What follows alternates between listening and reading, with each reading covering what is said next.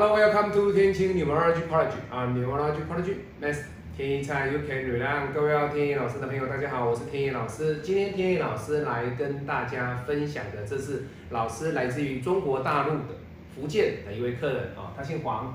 那这是他爸爸来问他的儿子的八字，也就是他的爸爸来请天一老师当他的儿子做一个八字上的拼命咨询哦。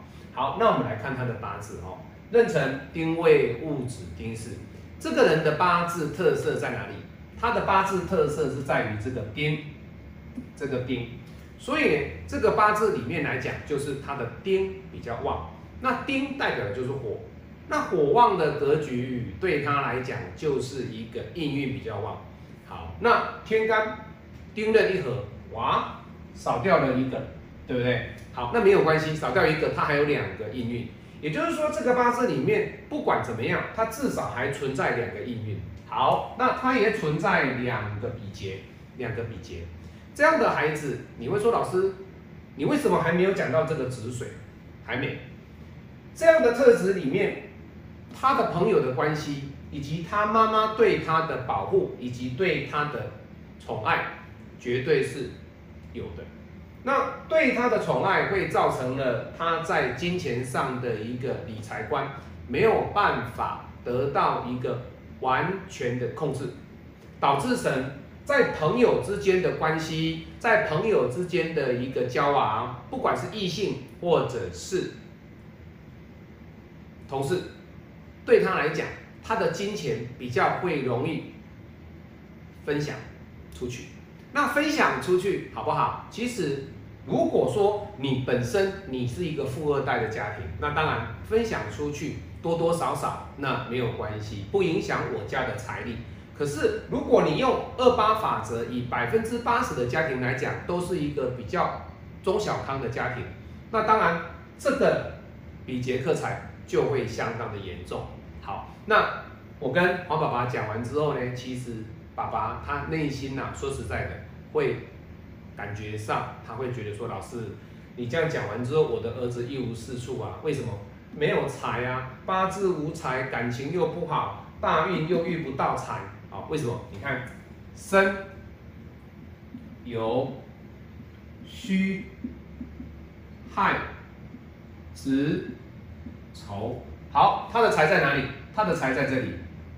可是这样的财对他来说有意义吗？没有，因为他的八字本命，他在命宫里面，这个命宫基本上就已经是忌，忌什么？财。所以相对的，对他来说，他不太需要求财。也就是说，爸爸妈妈黄爸爸黄妈妈，他必须对这个孩子从小要灌输他一个正确的理财观。一个金钱观，钱要怎么用，钱要花在什么样的地方才是值得的？就人家说的，钱要花在刀口上。如果你是一个比较小气的人，如果你是一个比较吝啬的人，那相对的，你不会比劫克财。为什么？因为你会把钱打二十四个劫。可是这个八字的格局不是哦，因为他周边的这些朋友对他的财都是。想要分享，所以相对的，父母亲的责任重不重要？重要。当然，爸爸妈妈总是希望说，哎，我的儿子的格局很好啊，哈，我希望听好话。可是我要跟各位讲，在我们八字的一个拼命的职业生涯里面，我以看到的命盘直接就说什么。所以今天天意老师跟他的拼命批完之后，其实爸爸是相当的失落哦。各位，你看。他其实是相当的失落，他其实内心借由天意老师这样跟他批完八字段，他是真的是很失落。可是失落完之后，孩子要不要继续养？养，要不要继续给他鼓励？要不要去教育他？要不要在他后天的人格的特质上要给他灌输正确的观念？养。所以你说老师这个不是就不好的格局吗？其实不是。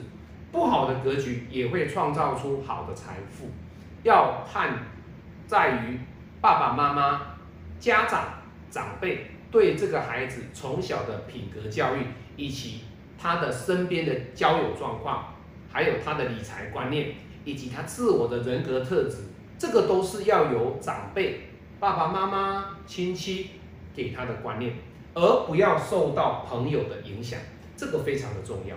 你今天花了钱找天意老师来批八字，我给你灌输的这些观念，我希望做爸爸妈妈的要去做这样的动作，这样子你来给天意老师批八字，你才有意义，而不是看老师在讲八字。那看老师讲八字的话没有意义，因为你要真的知道，今天天意老师跟别的命理师不一样的地方是，我批完八字之后，讲完真话之后，我会告诉你要怎么样的去做。